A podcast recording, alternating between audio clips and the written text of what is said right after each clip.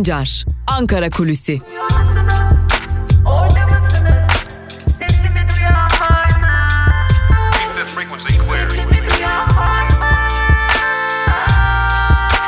Özgürüz Radyo. Özgürüz Radyo. Özgürüz Radyo'dan ve Ankara Kulisi programımızın ilk bölümünden merhaba sevgili dinleyenler. Ben Altan Sancar. Hafta içi her gün olduğu gibi bugün de yaklaşık bir saat boyunca karşınızda olacağız.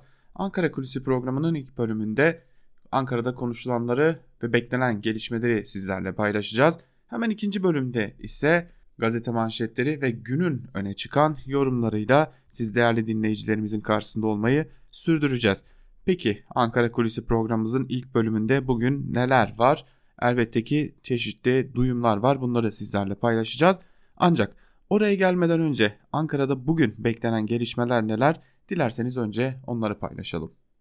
Cumhurbaşkanı Erdoğan bugün Malezya'ya geçecek. İsviçre'deki temaslarını bitiren Cumhurbaşkanı Malezya'ya hareket edecek. İran Cumhurbaşkanı Hasan Ruhani ile görüşecek olan Cumhurbaşkanı Erdoğan daha sonra da Putrajaya'daki Başbakanlık binasında Malezya Başbakanı Mahat, Mahathir Muhammed'i kabul edecek. Cumhurbaşkanı Erdoğan Kraliyet Sarayı'nda ise Malezya Kralı Sultan Abdullah Riyatuddin Mustafa Billah Şah ile bir araya gelecek. Biliyorsunuz Cumhurbaşkanı Erdoğan İsviçre'deydi. Birleşmiş Milletler'le ilgili bir takım temaslarda bulunuyordu mülteciler konusunda. Tabi bir yandan da Türkiye Büyük Millet Meclisi'nde bütçe görüşmeleri devam edecek. Genel Kurulda 2020 Merkezi Bütçe Kanun teklifinin 5 ile 13. maddelerinin ele alınması bekleniyor. Meclis Plan ve Bütçe Komisyonu'nda ise güvenlik soruşturması usullerine ilişkin düzenlemeleri de içeren bazı kanunlarda değişiklik öngören kanun teklifinin görüşmelerine başlanacak. Yani kamuya iş, işe alımlarda güvenlik soruşturmasının yasal kılıfa büründürülmesi daha doğru tabirle de o halin getirdiği bu güvenlik soruşturmalarının olağanlaştırılması tasarısı ele alınacak sevgili dinleyenler. TÜİK ise bugün 2018 yılı eğitim harcamaları istatistiklerini kamuoyu ile paylaşacak sevgili dinleyenler. Öte yandan Libya'daki gelişmelerde yakından takip edilmeye devam edilecek ve tabi bugün dün Amerika'da alınan ve Senato'dan da geçen Türkiye'ye yaptırım konulu tasarının da etkileri konuşulmaya devam edilecek. Peki bunun dışında Ankara'da neler konuşuluyor? Elbette ki Ankara'da çeşitli gündem maddeleri var. E, dikkat çeken bir gündem maddesiyle başlayalım. Dün HDP eş genel başkanı Sezai Temelli'nin dikkat çeken bir açıklaması vardı. Kamuoyunda pek yer bulmadı ancak önemli bir konuydu. HDP eş genel başkanı Sezai Temelli aslında iktidara bir uyarıda bulundu ve siyasi iktidar HDP'yi kapatmak isteyebilir ancak HDP bir bina değildir ve kapatılamaz minvalinde açıklamalar yaptı. Peki Sezai Temelli bu açıklamalara iten neydi? Bu açıklamalarla Sezai Temelli ne söylemek istedi? HDP'yi kapatma davasına dair bir duyumları mı var? Aslında böylesi bir duyum yok. HDP eş genel başkanı Sezai Temelli ile geçtiğimiz haftada bir görüşme gerçekleştirmiştik. O görüşmede de Sezai Temelli'ye doğrudan doğruya bir soru sormuştuk. AKP iktidarı siyasi parti kapatma davalarına yeniden başvurabilir mi ve HDP'yi kapatabilir mi şeklinde hatta buna ilişkin Yargıtay Cumhuriyet Başsavcılığı Siyasi Partiler Büro Amirliği'nin de bir takım belgeler topladığına dair elimizde olan bulguları kendisine sormuştuk. Kendisi de AKP iktidarının geldiği aşamada otoriterleşme nedeniyle her türlü yönteme başvurabileceğini ve AKP iktidarının HDP kapatma dahil tüm yaptırımları daha doğrusu tüm gayri hukuki yolları deneyebileceğini söylemişti. Aslında HDP eş genel başkanı Sezai Temelli'nin bu açıklamaları tam da dikkat çeken bir günde geldi. Yine CHP'li belediye başkanlarının da tutuklanmaya başladığı bir gündü. Hatta muhalefet kulislerinde CHP'yi baskı altına almak isteyen AKP'nin aynı zamanda olası bir erken seçim noktasına gitmeden önce HDP'nin kapatılması yoluna da başvurabilme ihtimalinden söz ediliyor. Temelli'nin açıklamalarının bugüne gelmesi de çok dikkat çekiciydi. Aslında Temelli bu konuda yaptığı açıklamayla önemli bir uyarıda bulundu ancak kamuoyunda yeteri kadar yer bulmadı. HDP eş genel başkanı Sezai Temelli de aslında AKP iktidarının HDP'yi kapatmak dahil birçok seçeneği aklına getirebileceğini söyledi. Ne yazık ki kamuoyunda yeteri kadar yer bulmadı bu açıklamalar. Tabi bir yandan da 2020 yılına doğru gidiyoruz. 2020 yılında neler konuşacağız konulu bazı tartışmalar var. Evet yine elbette ki dış politikayı, ekonomiyi, bir takım gelişmeleri, yeni partileri konuşacağız. Ancak 2020 yılında da Türkiye yerel yönetimleri konuşmaya devam edecek. Nasıl sorusu ise bu defa çok daha karanlık şeyleri önümüze seriyor. Ee, öyle ki kayyum atamaları malum yine Ankara ve İstanbul'da devam eden yetki tartışmaları da var. Özellikle İstanbul konusunda hem Boğazlar konusunda hem de Kanal İstanbul konusunda bir takım büyük tartışmalar yürütülmeye devam ediliyor. Biliyorsunuz bir de Eylül ayında bir rapor ortaya çıkmıştı. Bu raporu da sizlerle Özgür Ayın, Özgürüz Radyo'da paylaşmıştık. AKP yerel yönetimlerde Mardin modeli diye İçişleri Bakanlığı müfettişlerinin hazırladığı o raporu hala elinde tutuyor ve AKP'nin esas arzusunun yerel yönetimleri doğrudan doğruya merkeze bağlamak olduğunun altını çizelim. Evet şu an yerel yönetimler görece elbette ki görece bir şekilde de olsa merkezi hükümetten biraz da özerk politikalar yürütebiliyorlar ancak AKP hükümeti gerek ekonomi ve rant boyutuyla gerek popülizm boyutuyla gerek otoriterleşme boyutuyla 2020 yılı içerisinde de bu noktada neler yapılabileceğine dair çalışmalar yürütecek. Elbette bunun yapılabilmesi için bir anayasa değişikliği de gerekiyor. O anayasa değişikliğinin koşulları AKP ve MHP'nin çoğunluğu yetmezken nasıl sağlanabilecek ayrı bir tartışma konusu. Fakat altını çizerek belirtelim ki 2020 yılı içerisinde de yerel yönetimleri konuşmaya devam edeceğiz. Bunun işaretleri de AKP kulislerindeki hareketlilikten veriliyor diyelim. 2020 yılı da Türkiye'de demokrasi tarihine belki de damga vuracak başka gelişmelerin ortaya çıkmasına neden olacak. Tabi bir yandan da ekonomi boyutumuz var. İşsizlik artıyor, alım gücü düşüyor ve tam da bu dönemde asgari ücret görüşmeleri var. Elbette ki asgari ücret konusu yakından takip ediliyor ancak şunun altını çizerek söylemek gerekiyor. Ne sendikalar, ne işçiler, ne muhalefet partileri ne de kamu emekçileri hiçbir şekilde umutlu değiller asgari ücret görüşmelerinden bunun altını çizelim. Özellikle asgari ücret konusunda görüşmeye, komisyona katılmayla katılmaya yetkili Türk İş'in de 2500 lirayı aşan teklifinin dahi kabul görmeyeceği belirtiliyor. Asgari ücretin 200 ile 290 lira arasında artışla gerçekleşmesi en yüksek artışın ise totalde 330 lira civarında gerçekleşmesine dair AKP kulislerinde konuşulan bir konu var. Elbette Cumhurbaşkanı Erdoğan son noktada bu noktada müdahil olmaz ise pek de asgari ücrette bir artış beklenmiyor. Daha doğru bir tabirle anlatacak olursak asgari ücret 2020'de de işçinin, emekçinin, kamu emekçisinin yüzünü güldürmemeye devam edecek diyelim ve Ankara Kulisi'nin ilk bölümünü burada noktalayalım. Ancak ikinci bölümde gazete manşetleri ve günün öne çıkan yorumlarıyla karşınızda olmayı sürdüreceğiz. Sizler Özgürüz Radyo'dan ayrılmayın. Küçücük bir ara veriyoruz. O küçük aranın ardından Özgürüz Radyo'da gazete manşetleri ve günün öne çıkan yorumlarını sizlerle paylaşacağız. Ve tabi satır aralarında da Ankara'da başka neler konuşuluyor bunları da sizlerle paylaşmaya devam edeceğiz. Ancak şimdilik küçük bir ara.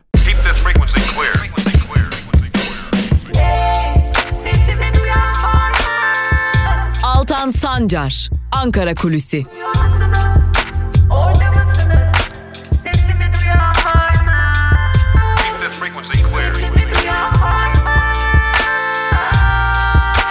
Özgürüz Radyo. Özgürüz Radyo.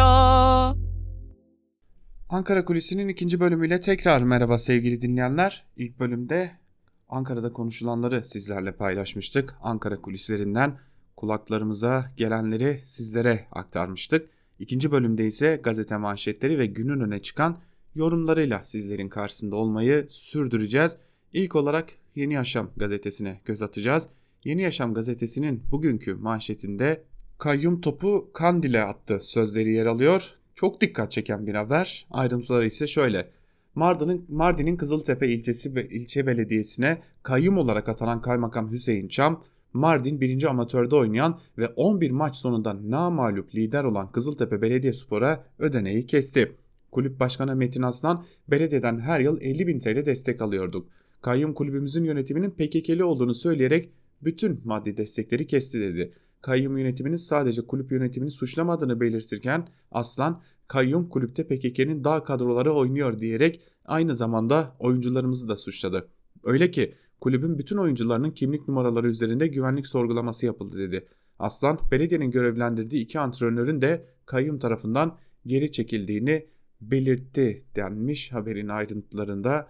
Bir kamu görevlisi kendine ne kadar güldürebilir insanları diye sorarsanız herhalde en azından bir günlüğüne ipi göğüsleyen isim Mardin'in Kızıltepe ilçesinin kayyumu oldu diyelim. Mesele olur başlıklı bir diğer habere geçelim. Türkiye'nin Kuzey Suriye'ye yönelik askeri operasyonu ve Rusya'dan S-400 alması nedeniyle gergin olan ABD-Türkiye ilişkileri karşılıklı açıklamalarla daha da geriliyor. Son olarak Cumhurbaşkanı Erdoğan'ın İncirlik ve Kürecik üslerinin kapatılması gündeme gelebilir açıklaması iki ülke ilişkilerinin kopma noktasında olduğunu gösterdi. Erdoğan'ın açıklamasıyla ilgili konuşan ABD Savunma Bakanı Mark Esper, ben de gazetelerden gördüm. Ne ölçüde ciddi olduklarını mevkidaşımla konuşmam gerekir. Dediklerinde ciddiyseler bu bir ittifak meselesi olur dedi.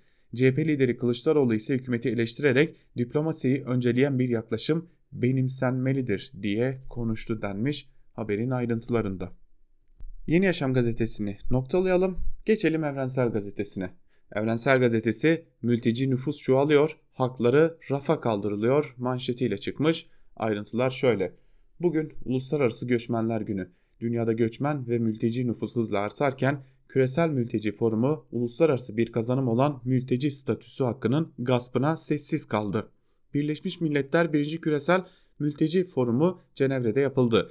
Mülteci haklarının fiilen ilga edildiği New York ve Marrakeş mütabakatlarından sonra Küresel Mülteciler Forumu'nda eş başkanlığa Cumhurbaşkanı Erdoğan getirildi. Erdoğan, küresel mülteci mütabakatının uygulamasına önem veriyoruz dedi şeklinde de haberin ayrıntıları aktarılmış.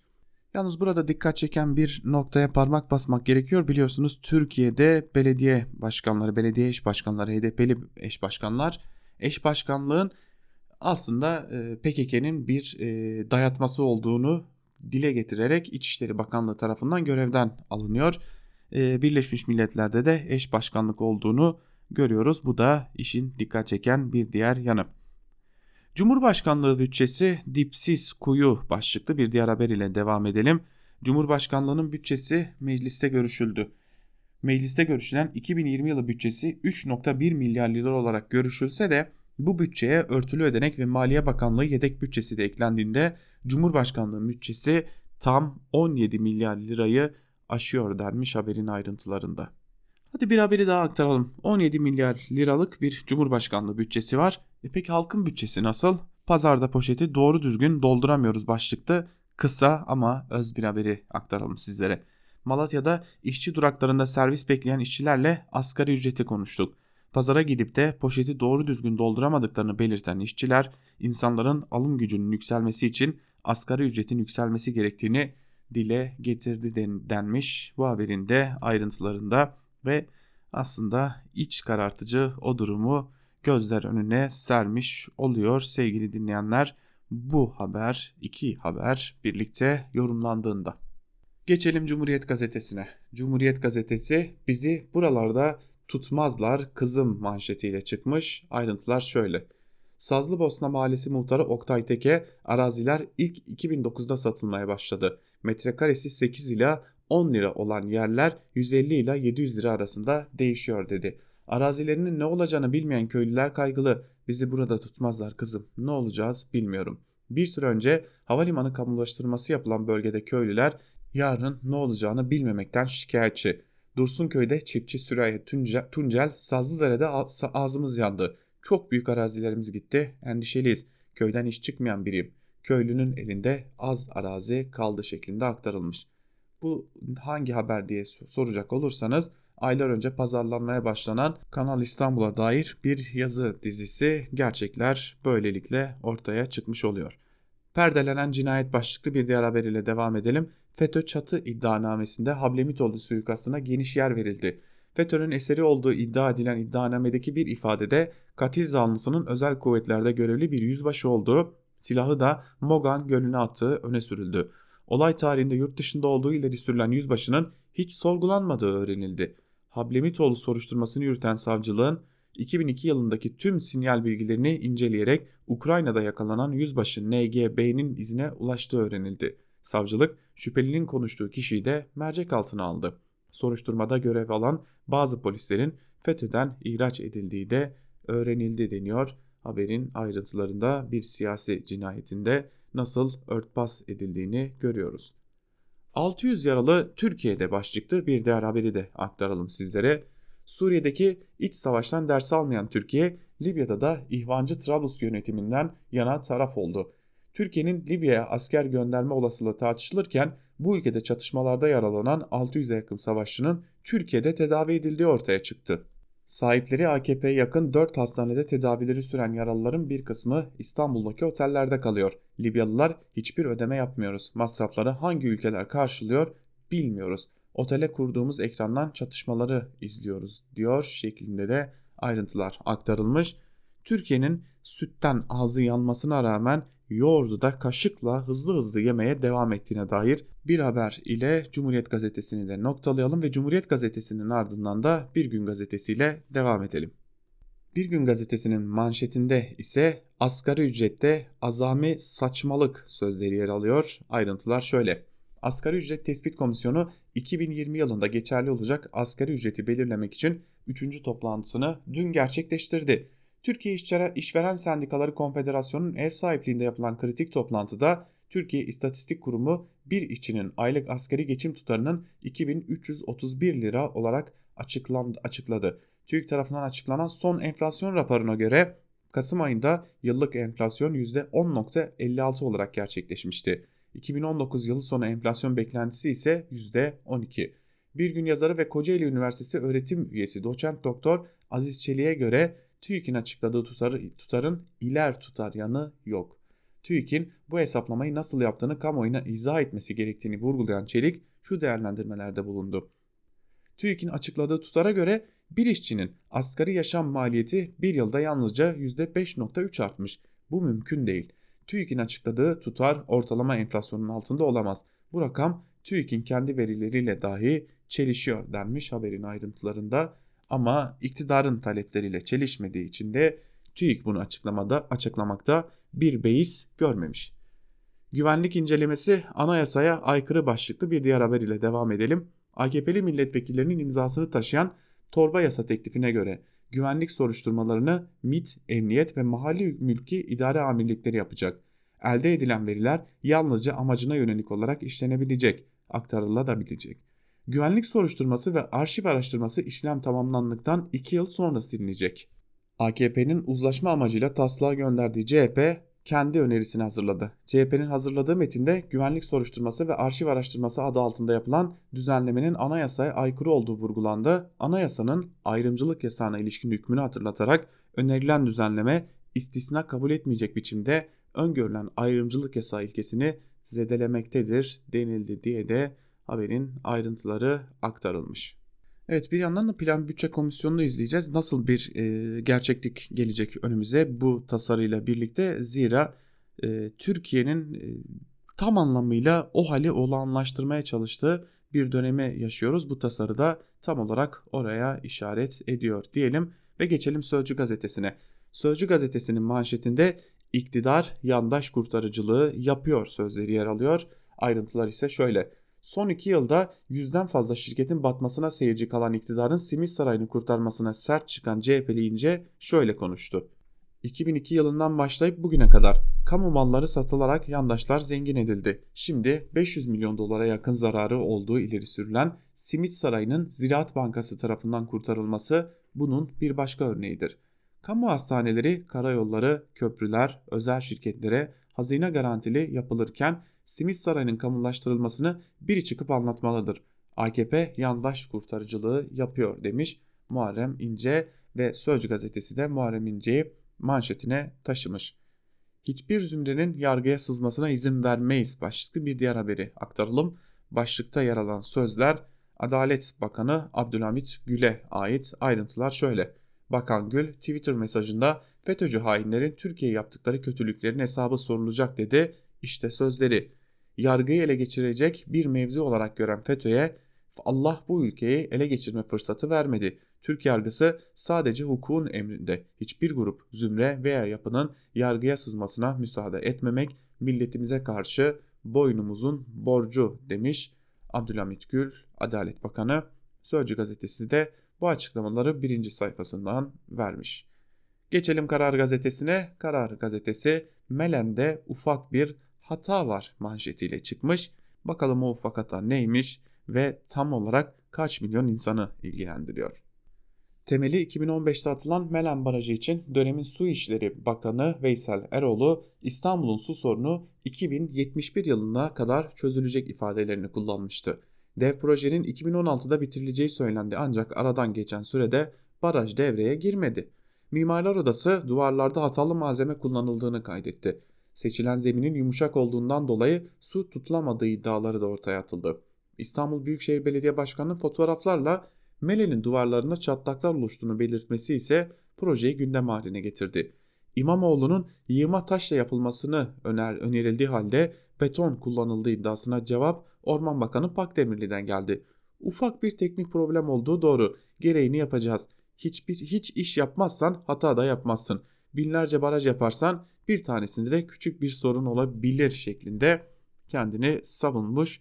Tarım ve Orman Bakanı Bekir Pakdemirli e şimdi bir şey söylersek bu haberin üzerine bir yorum yaparsak muhtemelen kamu görevlisine hakaret gibi bir soruşturmaya maruz kalacağız ancak ya el insaf demekten başka bir şey kalmıyor. Milyonlarca insanın su sorununa dair bir haber, milyonlarca lira harcanmış bir baraj ve ufak tefek teknik hata diye geçiştiriliyor. Türkiye'de insanlar yiyecek ekmek bulamazken. Yeni kriz kürecik başlıklı bir diğer haber ile devam edelim. Haberin ayrıntıları şöyle. ABD'nin yaptırım tehditlerine karşı Erdoğan'ın gerekirse küreciyi kapatırız cevabı NATO üssünü ilk kez en ciddi haliyle masaya getirdi. ABD Savunma Bakanı'nın bu bir ittifak meselesi olur cevabı Ankara-Washington hattında yeni bir kriz başlığı açtı. Malatya'da bulunan NATO'ya ait Kürecik üssüne ilişkin değerlendirme Dışişleri Bakanı Mevlüt Çavuşoğlu'ndan geldi. Ardından Erdoğan'ın gerekirse kapatırız çıkışı dikkatleri kritik noktaya çevirdi. Ankara'nın en üst seviyeli mesajının ardından ABD Savunma Bakanı Mark Esper, Türkiye'nin bu konuda NATO ile görüşmesi gerektiğini belirtti. Esper, Türkiye'nin topraklarında yabancı kuvvet barındırmama hakkı var. Ancak dediklerinde ciddiyseler bu ittifakı olan bağlılıkla ilgilidir dedi şeklinde de haberin ayrıntıları aktarılmış.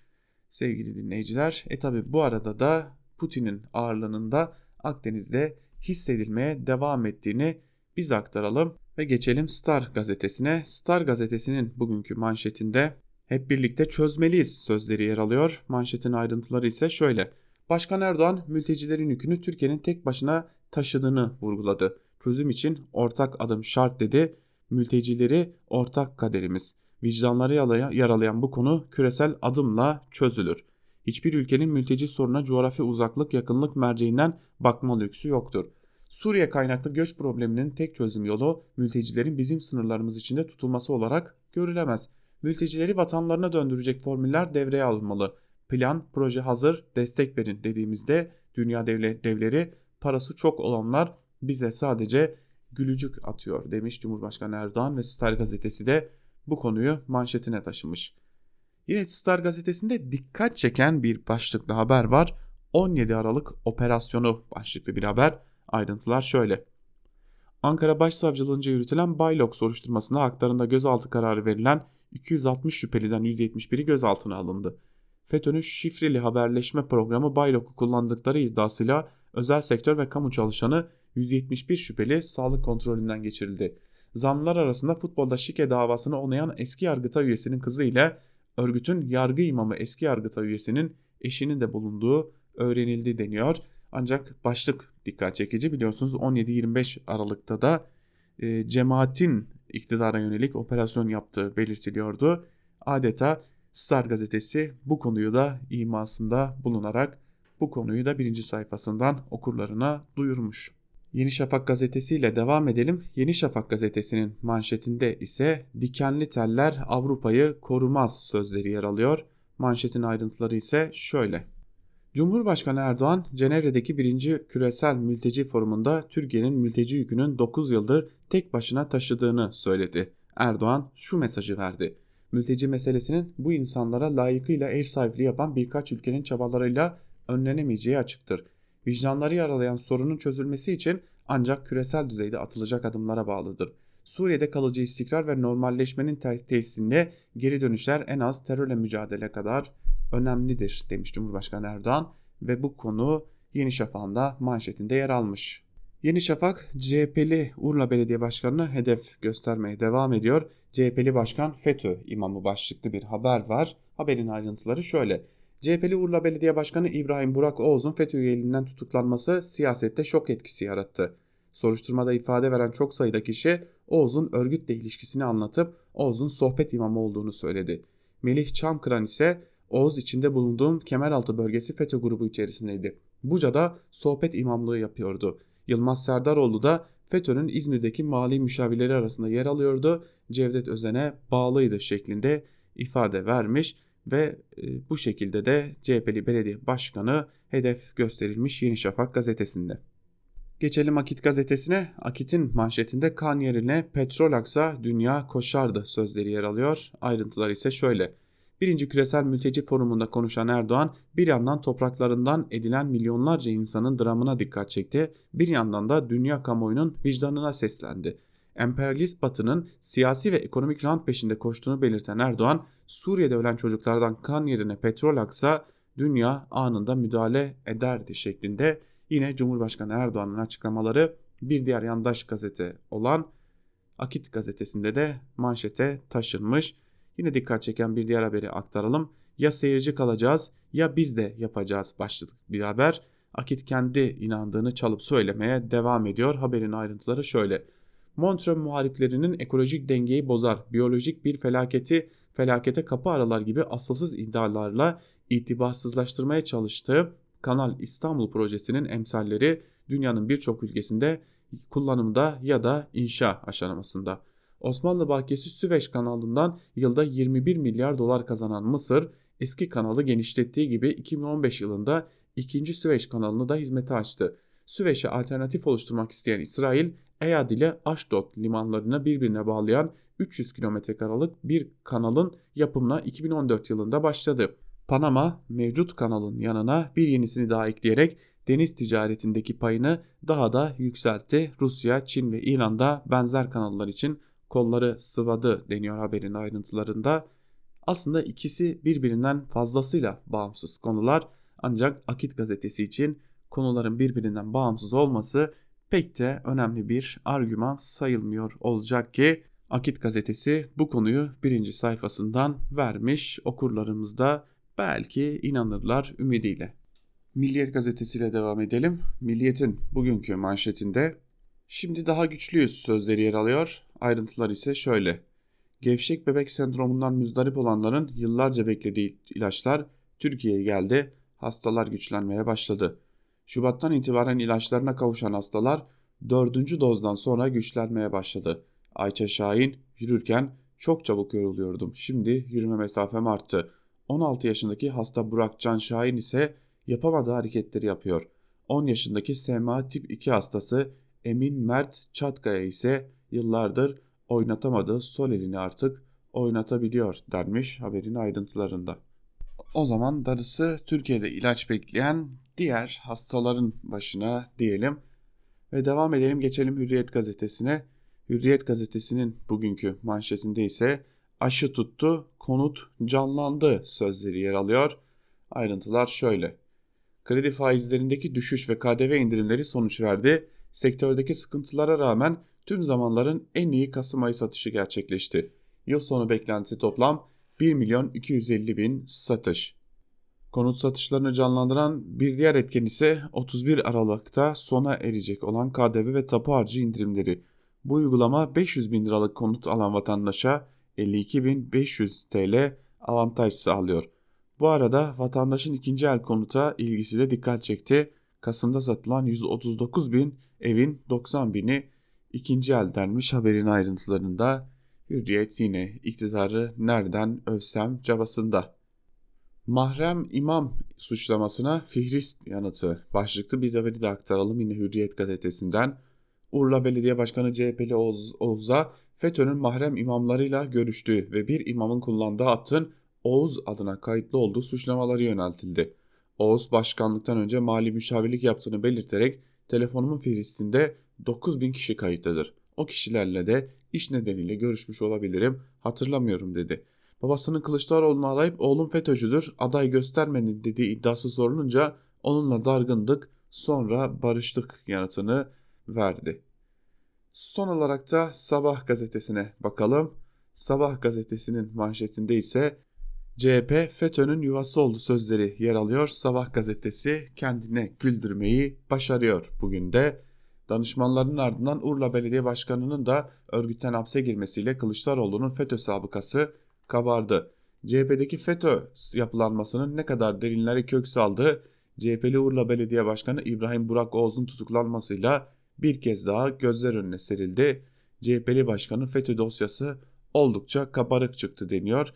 Bu haberi okumanın dahi gereği yok. Önce dönüp yandaşlığını yaptıkları partiye ve geçmişteki açıklamalara, sözlere baksınlar diyelim ve komplocuların ucuz siparişi haberiyle devam edelim yine Sabah gazetesinden. Yeni parti araçlarına tepki gösteren MHP lideri Bahçeli kirli faaliyetlerin başladığına dikkat çekti. Yeni parti araçları siyasi ve toplumsal bir ihtiyaçtan ziyade Türkiye üzerinde komplo ve kurgu mucitlerinin ucuz siparişidir.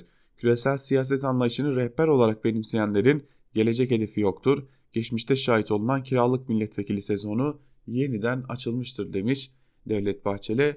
Zaten Devlet Bahçeli'ye göre AKP ve kendileri dışında kalan bütün siyasi partilerin siyaset hakkı yap, siyaset yapma hakkı olmadığı gibi kötü insanlarla da ilişkileri var diyelim ve gazete manşetlerini burada noktalayalım.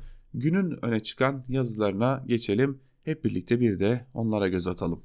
Günün öne çıkan yorumlarında ilk olarak Kemal Can'a bakalım. Gazete Duvar'da yazan Kemal Can, krizi atlatmak sandığı kurtarmaz başlıklı bir yazı kalemi almış. Yazısının bir bölümünde ise şunları aktarıyor.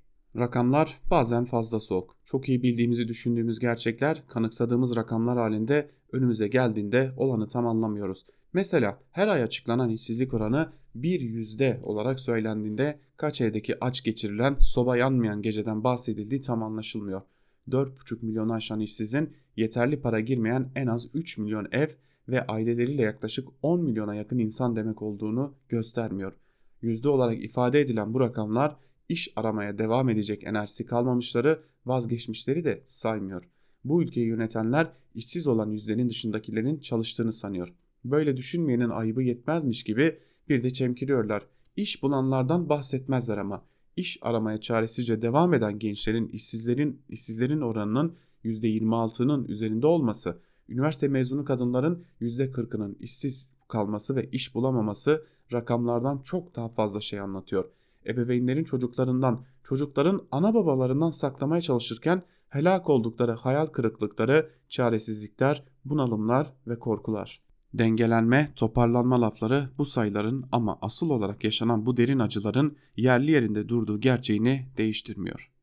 Memleketin açlık ve yoksulluk sınırı altındaki nüfusu için kimse %20'lerin altında bir rakamdan bahsetmiyor. Hesaplamaların en iyimseri 5 kişiden birinin, en kötümseri 3 kişiden birinin yoksulluk sınırı altında yaşadığını söylüyor. Her an bu sınırın altına düşebileceklerinden korkanların sayısı da sürekli büyüyor. Bütün grafikler son 2 yılda yaşam standartlarında geometrik biçimde düşüş gösteriyor. Bütün araştırmalarda bir yıl önceki bir önceki yıla göre durumun daha kötü olduğunu söyleyenler artıyor. Sonraki yıl daha iyi olacağı umanlar ise hızla azalıyor. 3 yıl içinde durumum daha kötü oldu gelecek yıl, yıl için daha iyi olacağını beklemiyorum diyenlerin %55-60 seviyesinde olduğunu biliniyor önce ülkenin uçuşa geçmesinin ardından bekasının garantisi olarak sunulan sistem değişikliğine karşı olanların %60'lara dayandığını görüyoruz. Yaşadıkları ekonomik zorlukları sistem ve dolayısıyla sistemin ısrarcıları ile ilişkilendirmeye başlayanlar artık çoğunluk. Böyle bir tablo kararsızlar istatistiki olarak dağıtıldığında iktidarın %50 artı 1 sağlıyor olmasını önemsiz hale getiriyor. Dünya ekonomisinde ortaya çıkan parasal gevşeme ve şantajcı dış politika imkanlarıyla dayanıklılığın artacağını düşünen iktidar yine taktik bir hata yapıyor. Eli genişlediğinde ilk adımı Kanal İstanbul ile atmak, Suriye'ye TOKİ hamlesine petrol işini katmak, ekonomik ve siyasal faydalarının tabana yayılması kolay olmayan girişimler. En anlamayan için bile öncelikle kurtarılacak konusunda sevimsiz bir resim sunuyor. Simit Sarayı'nı kurtarmak, medyasında Hollanda yoksulluktan kırılıyor haberleri yaptırmak, israfı göze sokmaktaki inat artık kendi tabanı içinde rahatsızlık verici.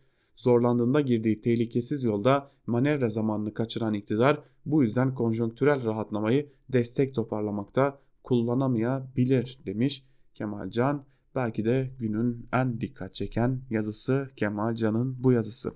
Geçelim Karar Gazetesi'nden Mehmet Ocaktan'ın AKP'nin Cem Uzan'a ihtiyacı olur mu başlıklı yazısına bir bölümde şunları aktarıyor Ocaktan.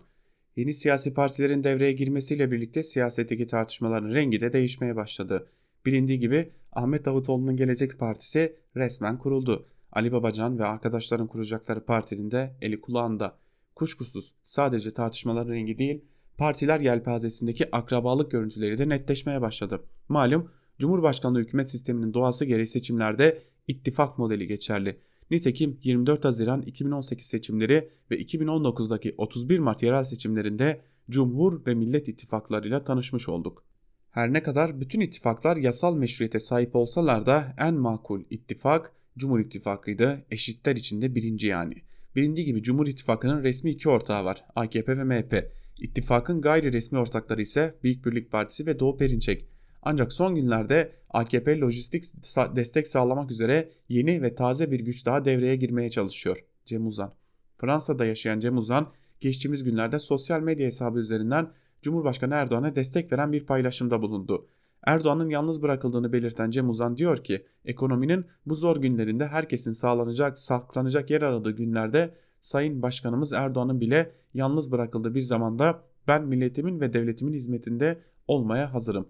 Görüldüğü gibi artık Cem Uzan da vatan ve AKP hasretiyle yanıp tutuşuyormuş. Doğrusu bu açıklamayı görünce Perinçey'in AKP Vatan Partisi'nin siyasetine geldi. Her adımda geliyor sözlerini hatırlamadan edemedim. Galip, galiba bu durumda şöyle bir soru sormak vacip oldu. Acaba Cem Uzan da mı AKP yaklaşıyor ya da AKP adım adım Cem Uzan'a mı gidecek? Taze vatan sevdalısı Cem Uzan'ın AKP aşkını daha iyi anlayabilmek için biraz daha yakından bakmakta yarar var. Genç kuşaklar pek bilmezler ama Uzan İmparatorluğu yakın tarihimizin en karanlık sayfalarından biridir. ÇİHAŞ'ı ele geçirmek için Sabancı'ya yönelik kaset ve şantaj iddiaları hala hafızalarımızda ve arşivler, arşivlerde tazeliğini korumaktadır. Şimdi bunca tarihi gerçekler ortadayken AKP Cem Uzan gibi bir ismin lojistik desteğine ihtiyaç duyabilir mi diye de soruyor Mehmet Ocak'tan yazısının bir bölümünde. Aslında sosyal medyada bir karışıklık var Cem Uzan konusunda onun altını çizelim. E, iki sosyal medya hesabı var. Cem Uzan birinin kendisine ait olmadığını belirtiyor ve çok daha fazla takipçisi var. Ancak e, bu denli önemli bir şahsiyet tırnak içerisinde önemli bir şahsiyetin kendi açın, adına açılmış ve Türkiye siyasetine etki yapan tweetler atan bir hesabı kapattırmaması da akıllara başka soruları getiriyor. Kanal İstanbul konusuna dair bir iki yazıyla devam edelim. Bu konu gündemimizde olmaya devam edecek. İlk olarak T24'ten Rıza Türmen'in Kanal İstanbul ve Montreux Sözleşmesi başlıklı yazınız yazısının bir bölümünü paylaşalım. Türkiye sözleşmede belirtildiği gibi sözleşme hükümlerini uygulayan ve uygulamaları denetleyen taraftır. Türkiye'nin güvenliği savaş gemilerinin geçişinin önceden Türkiye'ye bildirilmesi, boğazlardan geçen savaş gemilerine tonaj ve sayı bakımından getirilen sınırlamalar, geçişin gündüz yapılması, boğazların üstünden savaş uçağı uçmasının yasaklanması, Akdeniz'e kıyıdaş devletlerin denizaltılarının ancak Karadeniz'deki üstlerine gitmek amacıyla gündüz ve su yüzeyinde seyretmeleri koşuluyla geçmesi, Türkiye'nin giriştiği bir savaş durumunda boğazlardan geçiş rejiminin Türkiye'nin takdirine bırakılması gibi hükümlerle korunur. Karadeniz devletlerinin güvenliği Karadeniz'e kıyısı olmayan devletlerin savaş gemilerine getirilen sınırlamalarla sağlanır. Karadeniz'e kıyısı olmayan devletlerin çıkarları ise ticaret gemileri için serbest geçiş rejimiyle, savaş gemileri için ise Karadeniz'in kapalı bir deniz olmaması, boğazlardan geçerek Karadeniz'e savaş gemisi gönderme hakkının bulunmasıyla sağlanır. Kanal İstanbul projesi bölgenin ekolojisi bakımından doğuracağı sakıncalar yanında Montreux Sözleşmesi'nin dayandığı üçlü dengeyi bozma tehlikesini taşımakta. Türkiye'nin önünde böyle bir kanal açmasını önleyecek bir hukuksal engel yok. Her devlet kendi ülkesini istediği gibi kazabilir, çukurlar açabilir. Bu bir egemenlik hakkı. Ancak bunu yapmak Türkiye'nin çıkarları bakımından nedenli doğru. Kanal Montreux Sözleşmesi'ni nasıl etkiler? Bu soruya yanıt ararken şu üç farklı aktör faktörü göz önünde bulundurmak gerekir. Birincisi Montreux Sözleşmesi'ndeki boğazlar sözcüğü İstanbul Boğazı, Marmara Denizi ve Çanakkale Boğazı'nı kapsar. Montreux Sözleşmesi'ndeki boğazlar yani İstanbul Boğazı, Marmara Denizi ve Çanakkale Boğazı bir bütün ve bir tek su yolu. Kanal İstanbul ise Montreux Sözleşmesi dışında kalan başka bir alternatif su yolu. O nedenle Kanal İstanbul'dan geçerek Montreux Sözleşmesi'ne tabi olmayan bir gemiye Marmara Denizi ve Çanakkale Boğazı'ndan geçerken Montreux hükümleri uygulanamaz. İkincisi, Türkiye'nin İstanbul Boğazı'ndan geçen gemileri Kanal İstanbul'a yönlendirme yetkisi bulunmamakta. Montreux Sözleşmesi'nin temel ilkesi geçiş serbestliği. Türkiye serbest geçişi engelleyemez. Engellerse Montreux Sözleşmesi'ni ihlal etmiş olur. Kanal İstanbul'u kullanıp kullanmamak her gemi kaptanının vereceği karara bağlı olacak. Bu kararı verirken kaptan geçiş süresi, emniyet, geçişin maddi yönü gibi unsurları dikkate alacak. Üçüncü husus Kanal İstanbul'un rejimi ve savaş gemilerinin geçişiyle ilgili. Kanallar denizleri birbirine bağlayan insan yapımı bir su yolu. Denizleri bağlayan doğal bir boğaz varken de bir yanına insan yapımı bir kanal açılması dünyada pek görülmüş bir şey değil. Bunu yapan ilk biz olacağız. Denizleri bağlayan bu tür kanalların sayısı da fazla değil. Süveyş kanalının hukuksal durumu 1888 İstanbul Sözleşmesi ile düzenlenmiş. Birinci maddesi kanalın savaş gemilerinin ya da ticaret gemilerinin serbest geçişine savaş ya da barış zamanlarında açık olduğu belirtiliyor. Kanal Mısır tarafından millileştirilmesine karşın bu ülke bugün içinde geçerli. Dış politikanın birinci amacı devletin ve ulusun başını derde sokmamak, yeni sorunlar çıkarmamak, sonra da mevcut sorunları çözmek. AKP iktidarının politikasına baktığımızda ise ülkenin başına yeni sorunlar çıkarmak için sanki özel bir çaba içinde. Kanal İstanbul'da bunlardan biri diyor Rıza Türmen yazısının bir bölümünde.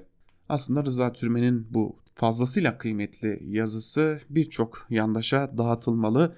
Özellikle de Akit gazetesine, Yeni Şafak gazetesine verilmeli. Zira onlar Süveyş kanalını buraya örnek gösterebiliyorlar. Nedenli gerçekçi olmadığını da buradan görüyoruz. Hemen yine T24'ten Oya Baydar'ın Libya seferi ve Kanal İstanbul zorlaması Erdoğan iktidarının sonunu getirir mi başlıklı yazısının bir bölümünde sizlerle paylaşalım. Kitlelerin sabrının, tevekkülünün sınırı vardır. An gelir sessiz tepkiler, birikmiş memnuniyetsizlikler, ağırlaşan mağduriyetler ama sandıkta ama sokakta patlar. Örnekleri tarihte çoktur, çılgınlıklar ve kendi gücünü abartan pervasızlıklar nicelerinin iktidarına mal olmuştur. Bunu hisseden iktidarlar baskıyı, zulmü yoğunlaştırır, halktan, sandıktan, sokaktan korkularını otoriterlikle, totaliterlikle bastırmaya çalışırlar. Çılgınlıklardan vazgeçilmezse, yanlış kararlardan dönülmezse savaşlara, kanallara harcanacak meblalar acilen halkın aş, iş, eğitim gibi temel ihtiyaçlarına yönlendirilmezse iktidarın varoluş kaygısıyla yanlışlarına yanlış katacağını düşünüyorum. Bunun anlamı iktidar bloğu karşısındaki bütün güçlerin içlerindeki ve arkalarındaki ve tabii ki aralarındaki her türlü ayrılığı şimdilik bir yana koyup çılgınlıklar karşısında tek cephe olmaları gereğidir. Kimse kuşku duymasın. Bu cephe örüldüğünde kitleler yanınızda olacaktır diyor Oya Baydar da yazısının bir bölümünde. Şimdi gerçekleri aktardık sizlere köşe yazılarından bir de Alice Harikalar diyarında diyebileceğimiz bir yazıyı paylaşalım sizlerle. İnsanların gözünün içine baka baka utanmadan yalan söylemek bir yandaşlık meziyetidir. Yeni Şafak'tan Ahmet Ulusoy'un yazısı da bu meziyeti barındıran bir yazı. 2019 ekonominin toparlanma yılı başlıklı bir yazı kaleme almış Ulusoy ve şunları öne sürüyor. Türkiye ekonomisi 2019 yılında kur atağıyla bozulan ekonomik dengelerin toparlandığı bir süreci yaşadı. Başta ekonomik daralma olmak üzere yükselen enflasyon ve cari açık gibi temel göstergelerde önemli iyileşmeler gerçekleşti. 2019'un 3. çeyreğinde tekrar pozitif büyümeye geçilmesi daralma sürecinin sona erdiği ve 2020 yılındaki potansiyel büyümeye yakın bir büyüme gerçekleşebileceği beklentisini güçlendirdi. Bu beklenti hükümetin 2020 yılı ekonomik programında %5 olarak açıklandı. Piyasa aktörleri ise Türkiye ekonomisi için %3-4 arasında bir büyüme beklemektedir. Bilindiği gibi Türkiye ekonomisi özellikle iç talep artışı ile büyümektedir. Son dönemdeki büyüme, belirleyicilerine baktığımızda ise iç talebin katkısının negatif olduğunu görmekteyiz. Buna karşılık ihracat ve kamu harcamaları son dönemdeki büyümenin başlıca pozitif belirleyicileri. Burada söylememiz gereken önemli bir nokta kurlardaki aşırı artışın iç tüketimi ve yatırımı olumsuz etkilerken ihracat sektörünü daha rekabetçi hale getirecek getirerek artırmasıdır demiş Ulusoy. E, tahammül edemediğimiz bu yazısının bir bölümünde ancak e, kendi yazısında kendini yalanlıyor aslında Ahmet Ulusoy ve e, kur atakları diye adlandırdığı sürecin sonunda kamu harcamalarının ve ihracatın arttığını iç talebin düştüğünü söylüyor. Acaba iş talep niye düşüyor sorusuna bir yanıtı var mı Ulusoy'un? Tabi Ulusoy da aslında çok da güvenilmeyen verilerine güvenilmeyen e, bir veriyle konuşuyor. TÜİK'in verileriyle konuşuyor. Haliyle de e, nereden çıkardım bunları dediğimizde hiç de güvenilmeyen o TÜİK'in verilerini getirip önümüze koyabiliyor. Sözcü gazetesinden Çiğdem Toker ile devam edelim. Dolar üzerinden mini mini israflar başlıklı yazısının bir bölümünde Çiğdem Toker şunları aktarıyor. Burcu Cansu'nun bir gündeki haberi basın ilan kurumunun gazeteye yönelik ilan ve reklam ambargosunun nedenini anlatan örneklerden sadece biri. Anlatalım yavaş yavaş. Ankara'nın en köklü hastanesi olan Numune Bilkent Şehir Hastanesi'ni yapan şirket CCN aldığı krediyi geri ödeyip üstüne de para kazansın diye kapatıldı biliyorsunuz. Numune Hastanesi kapatılınca içindeki tıbbi cihazların çürümeye terk edildiğini daha önce haberleştiren Burcu Cansu dün de bu cihazların preslenerek hurdacılara verilmek üzere kamyonlara yüklenildiğini belgeledi. Evet, çalışır durumdaki tıbbi cihazlar. Evet, preslenerek, evet, hurdacıya. Anayasal görevi itibariyle vandallık, vicdansızlık ve yolsuzluk karışımı işe dur demesi beklenecek. Sağlık Bakanlığı ise bir süre önce Bilkent Şehir Hastanesi ile aynı kampüste bulunan yeni bakanlık binasına taşınarak CCN Holding'in kiracısı olmayı tercih etmişti zaten. Devletin arasında devlete ev sahipliği yapan CCN Holding yabancı sayılmaz. Şirket patronu Murat Çeçen'in babası İbrahim Çeçen'in kurduğu IC İçtaş Yap İşlet Devlet modeliyle yaptırılan 3. Boğaz Köprüsü'nün Zafer Havalimanı'nın ve şimdi de Akkuyu Nükleer Güç Santrali'nin inşaatını yapan şirket. Bu ülkenin asgari ücretli, emekli, işçi, çiftçi, yurttaşları da baba ile oğlun holdinglerine ihale edilmiş kamu özel işbirliği modelli işlere döviz kuru üzerinden verilmiş yolcu, araç, doluluk garantilerini 15-25 yıl vergi ödeyerek finanse etmeye çalışıyorlar. Bunun adına da yaşamak deniyor demiş Şidem Toker'de yazısının bir bölümünde. Evrensel Gazetesi'nden Fatih Polat'ın reddetme hakkı ve ahlakı başlıklı yazısını aktaralım şimdi de. MFÖ'den Masar Alanso'nun Cumhurbaşkanlığı Kültür Sanat Büyük Ödülleri töreninde müzik alanındaki ödüllerini Cumhurbaşkanı Erdoğan'dan alırken şimdiye kadarki ödülleri kaybettim ama bu ödülü ömrüm sonuna kadar saklayacağım şeklindeki sözleri gösterilen tepki ve karşı tepkilerle birlikte bir adım geri çekilerek biraz daha etraflı tartışmayı gerekli kılıyor. Bu ödülden başlayalım. MFÖ'nün şarkıları çocukluğunda gönlünde yer edenler içinde, içinde bir kesim böyle bir dönemde ve iktidarın 17 yıllık pratikleri ortadayken bu ödülün alınmamasını murat etti muhtemelen. Aslında MFO tarihi boyunca böyle bir ödülü reddedebileceği umudu besleyen bir pratikte sergilemedi. Alonso'nun geçtiğimiz yıl Sabah gazetesine verdiği söyleşide bu ödüle dair yaklaşımını destekler nitelikteydi. Alonso'nun ödül törenindeki konuşmasına ayıflananlardan biri olan Ertuğrul Özkök, 3 gün önce Hürriyet'teki köşesinde bak Masar kardeşim hepimizi çok incitin başlığıyla bir yazılar yazdı. Bu sözler karşısında insanın aklına Metin Akpınar ve Zeki Alasya'nın efsane Deve Kuşu kabaresinden bir replik geliyor. Minik minik minik kelebek, minik kelebek. Dur sakince uçmak ne demek? Uçmak ne demek? Fazla gezinme, git bir dalda dur, git bir dalda dur. Dün bir başka hürriyet yazarı Rauf Taner yine o kafa başlıklı yazısında alan sonra tepki göstermeleri eleştirirken de kendi memleketinden, kendi öğretmeninden, polisinden, askerinden, kendi devletinden nefret eden şizofren bir yapı bu diyordu.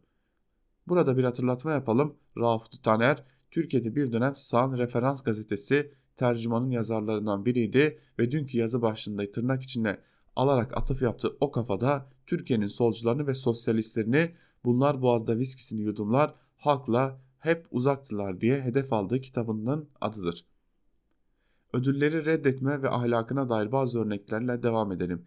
İsveçli iklim aktivisti 16 yaşındaki Thunberg kendisine verilen İskandinav Konseyi Çevre Ödülünü reddetti. Thunberg iklim mücadelesinin daha fazla ödüle ihtiyacı yok. İhtiyacımız olan siyasetçilerin ve iktidardakilerin bilime kulak vermeleri dedi. Yaşar Kemal'in Bozkır'ın tezenesi diye tanımladığı halk ozanı Neşet Ertaş da Süleyman Demirel'in Cumhurbaşkanlığı döneminde kendisine verilmek istenen devlet sanatçısı ünvanını reddederek şu sözleri kendisine aittir. Ben halkın sanatçısı olarak kalırsam benim için büyük mutluluk bu. Leyla Erbil de ödül kurumuna sıcak bakmayan bir başka yazardı. Filozof Jean-Paul Sartre ise Nobel'in de reddedilebileceğini gösteren isim oldu. 64 yılında layık görüldüğü Nobel Edebiyat Ödülünü reddeden Sartre, red gerekçelerini ise şöyle açıklamıştı. Red o an içimden gelmiş bir karar, bir davranış değildi. Ben resmi payelere her zaman dirsek çeviririm. Bir ödül onu veren kurum açısından etik, politik, hegemonik ve bir moral anlam taşır. Bu değerlere bu değerler verene göre değişir. Dolayısıyla bir ödülü kabul ya da reddetmekte basit olmayan bir anlam ifade ediyor ve sizinle birlikte tarihinize yazılıyor demiş Fatih Polat yazısının bir bölümünde. Biz de Fatih Polat'ın bu yazısıyla birlikte Ankara Kulisi'nin ikinci bölümünü noktalayalım ve böylelikle yaklaşık bir saat süren Ankara Kulisi maratonumuzu bugünlük de bitirelim. Yarın yine aynı saatte Özgürüz Radyo'da Ankara Kulisi programında görüşmek umuduyla bizden şimdilik bu kadar. Hoşçakalın, Özgürüz Radyo'dan ayrılmayın.